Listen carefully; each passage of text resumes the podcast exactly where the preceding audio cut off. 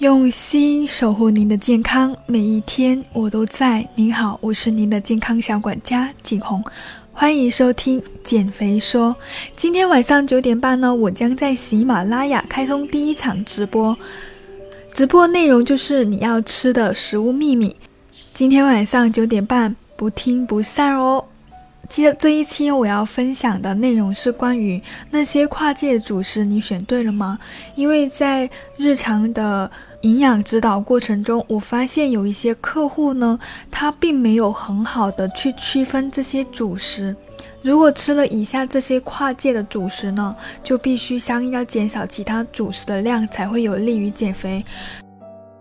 比如说，你一碗米饭加上半盘炒土豆丝，再加一碗。芋头炖鸡这样的吃法的话，结果必定是会碳水化合物过量的。像市场上常见的土豆、番薯、山药、香芋等这些薯类的食物呢，我们都是把它当作为主食来看待的。但蔬菜专家呢，坚决认为它们是属于蔬菜类，因为它们的水分多，而且又含有不少维生素 C。但是呢，粮食专家就坚持。认为薯类应该属于粮食主食类，因为薯类含有的淀粉比较高。那在营养学界呢，也是认为薯类的话是可以作为主食来代替大米的。所以在日常饮食当中，你选择这些薯类的话，那就要相应的减少主食的分量，才能够避免能量摄入超标。那还有以下呢，很多种也是属于跨界的主食，你一定要记得哦。像栗子、银杏跟莲子属于杂粮，属于主食类的。它们虽然呢归为坚果或者养生食材，但是呢都是富含淀粉的植物种子，基本的营养素含量呢跟杂粮非常相近。比如说莲子呢。它的淀粉含量呢高达百分之七十以上。其次呢，各种薯类以及菱角和藕类是在蔬菜跟主食之间，当然最好是能够替代部分的主食。像各种薯类、菱角跟藕呢，它是含淀粉的鲜嫩食材。如果用这些食品来部分代替粮食呢，是可以增加钾、维生素 C 和膳食纤维的供应。如果用来替代蔬菜的话，它们所含的胡萝卜素、叶酸和维生素 K 呢就太少了，不能够替代绿叶蔬菜提供营养，而且还会摄入过多的碳水化合物，导致发胖。所以，如果说你吃了含有土豆啊、山药、香芋的菜的话，又把菱角当做零食来吃，或者吃了排骨炖莲藕、糯米蒸藕，还把菱角拿来当零食吃的话，那就要相应的减少主食的量了。还有呢，水果玉米跟糯玉米有什么区别呢？水果玉米呢，它是含碳水化合物比较多的蔬菜；糯玉米呢，它是直接可以代替主食的。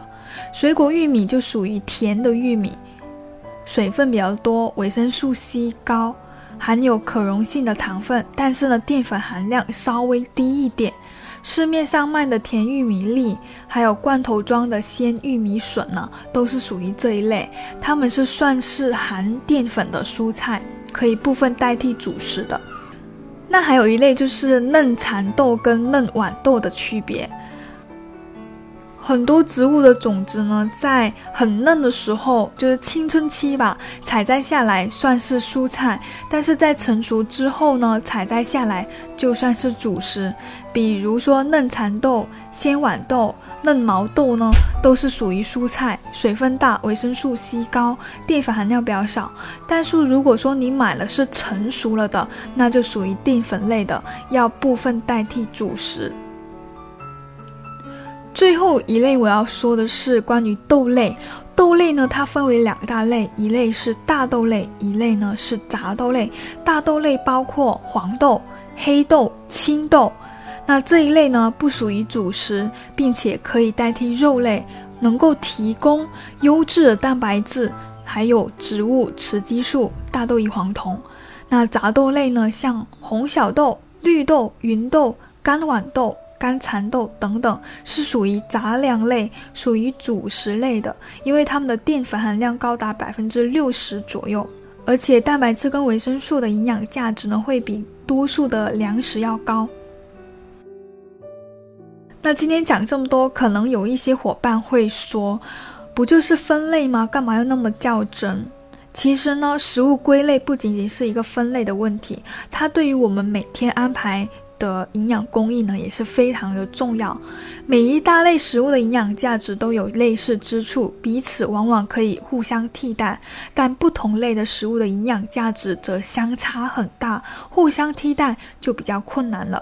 比如说素食的人来说，可以用黄豆、黑豆、大豆类去代替肉类，但是却不能够用蚕豆、豌豆、绿豆、红豆来代替肉类。那又比如说，减肥的人来说，如果不知道莲藕跟菱角可以代替部分的主食，吃了排骨炖莲藕，还有菱角作为主食之后，再吃一顿杂粮，那么摄入淀粉就会过量，往往你就很难实现你的减肥目标了。今天我要分享的内容就到这里，总结一下：水果玉米、糯玉米、番薯类、板栗、银杏、莲子。菱角、莲藕、杂豆类，这些都是属于主食类，可以部分代替我们的主食。你记住了吗？